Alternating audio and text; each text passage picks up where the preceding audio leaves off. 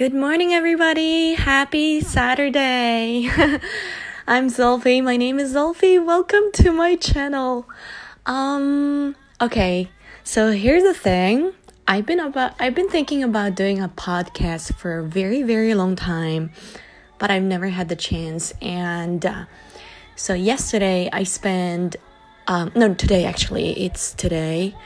I've been spending a lot of time to uh, on watching some documentary about you know different stuff, and it just you know hit me really hard that life is too short and I should spend some time doing stuff that I'm really passionate about.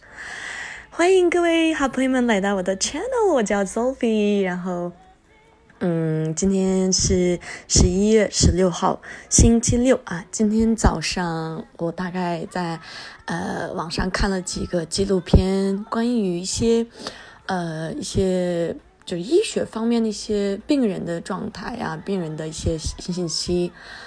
然后就突然意识到，感觉自己就人生特别短，然后我好好好像好久没有做自己一直想做的事情，就是做一个 podcast，属于自己的 podcast 啊。我是零八年啊，不是一八年，去年做过，但是由于工作和时间的原因，后来停掉了。所以，this is gonna be my very first podcast，and I hope everybody will like this。And I'm very very excited. All right, um, so. I will do it as early as possible and I will make sure that you're gonna hear the most interesting and very, you know, surprising and definitely extraordinary topics and stuff in my podcast.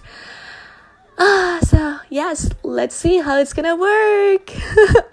so, the first song I would like to share with you guys is called I Say a Little Prayer, and the singer is called Aretha Franklin. Aretha Franklin is a very famous black singer. Um, she actually um, was very popular.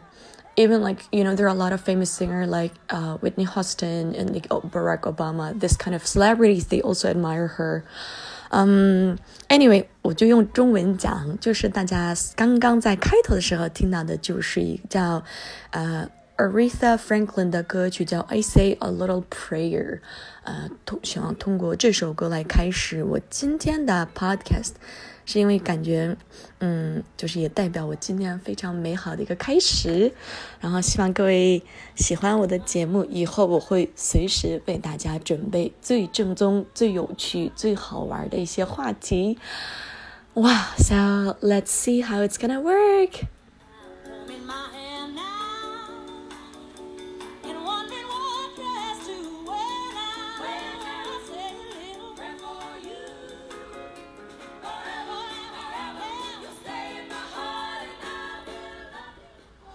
OK，我我现在这算是个预告，然后我下一个节目里面我会跟大家分分享，呃，我这几天看的纪录片为什么让我突然有这么一个强烈的冲动做自己喜欢的事情。I will tell you guys what really, you know, kind of pushed me to do the podcast because everybody has been encouraging me, but you know, today, like there was a second it just felt so strongly and so real.